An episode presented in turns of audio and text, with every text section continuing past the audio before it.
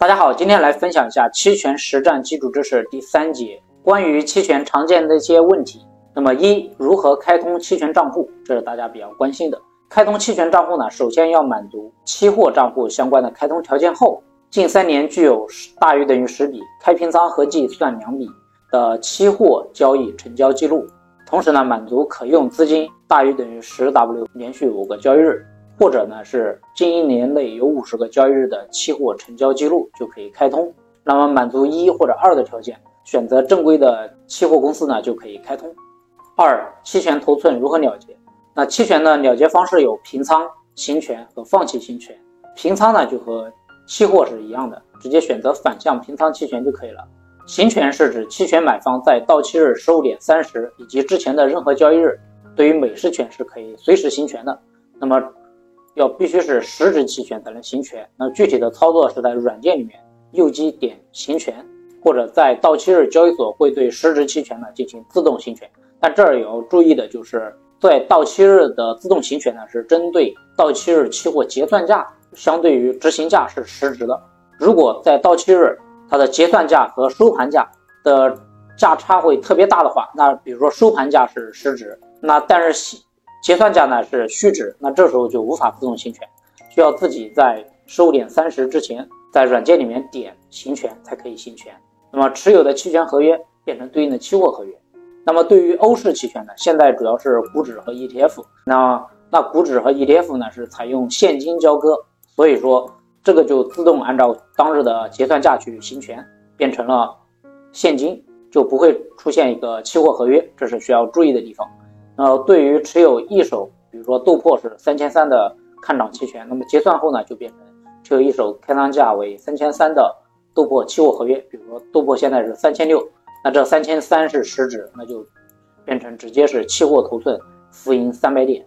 那么持有一手原油的看跌七百五的期权，那么就会变成一个一手开仓价为七百五的原油空头期货合约。那么后面可以根据情况呢，就是对期货合约进行平仓。那这儿需要注意的是，需要在结算后才能得到这个期货合约，并不是盘中行权就立马变成了期货合约。那如果晚上开盘价格发生了大的变动，就会对这个持仓产生影响。那么由于是美式期权呢，它的时间价值是大于等于零的，所以选择直接平仓期权获利呢，要比行权的获利要更多。那么对于欧式期权呢，是不能在到期日之前去选择行权的。只能采用到期日当日采用行权，也即是现金交割的方式了。那么三，期权结算价如何确定？作用是什么？那期权的结算价的确定方法呢？是除最后交易日，就是之前的正常的一个交易日，那么交易所会根据隐含波动率确定各期权的底论价格作为当日的结算价。那最后交易日呢，是以最小变动价位或者是标的期货合约结算价减去行权价格看涨期。对看跌呢，就是行权价。减去标的期货合约结算价，或者是最小变动价格，看哪个大。那么期权价格出现不合理的时候呢，交易所可以调整期权的结算价，这是需要注意的。隐含波动率呢，是指根据期权市场价格，利用期权定价模型，比如说 BSM 模型、二叉树模型、BW 等定价模型来计算标的合约价格波动率。那么对于美式期权呢，可以随时行权。含有提前执行的一个溢价，那因此呢，BMW 模型更适合美式期权的定价，而 BSM 模型呢更适合欧式期权的定价。那目前大商所的期权呢是根据 BW 模型去来定价定价的。那目前大商所的期权呢是根据 BW 的模型来定价的。那么期权结算价的作用是什么呢？主要是来收取卖方的保证金，以及确定下一个交易日合约涨跌停板的一个依据。第四个，期权买方和卖方保证金如何收取？那期权买方呢，只收取权利金，直接一次性扣除，不收取保证金。那期权卖方收取保证金就比较复杂一些了。那么深度实值、浅实值、平值期权的保证金呢，是权利金加上期货保证金。那这个权利金呢是浮动变化的，如果权利金上涨，以及期货保证金上涨，那么对应的期权保证金就会上涨。那期货保证金主要受到期货价格上涨以及出现涨跌停板都会导致期货的保证金上涨，那权利金上涨，那对应的期权保证金就会上涨。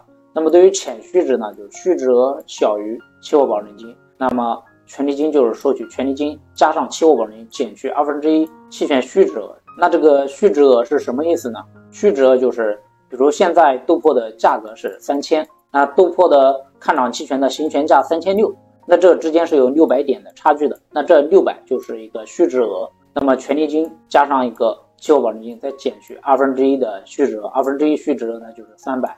那三百呢，豆粕的单位是十，每手十吨，那就乘以十，就是三千，再减去三千的保证金，但要加上权利金。那深度虚值额呢，就是权利金加上二分之一期货保证金。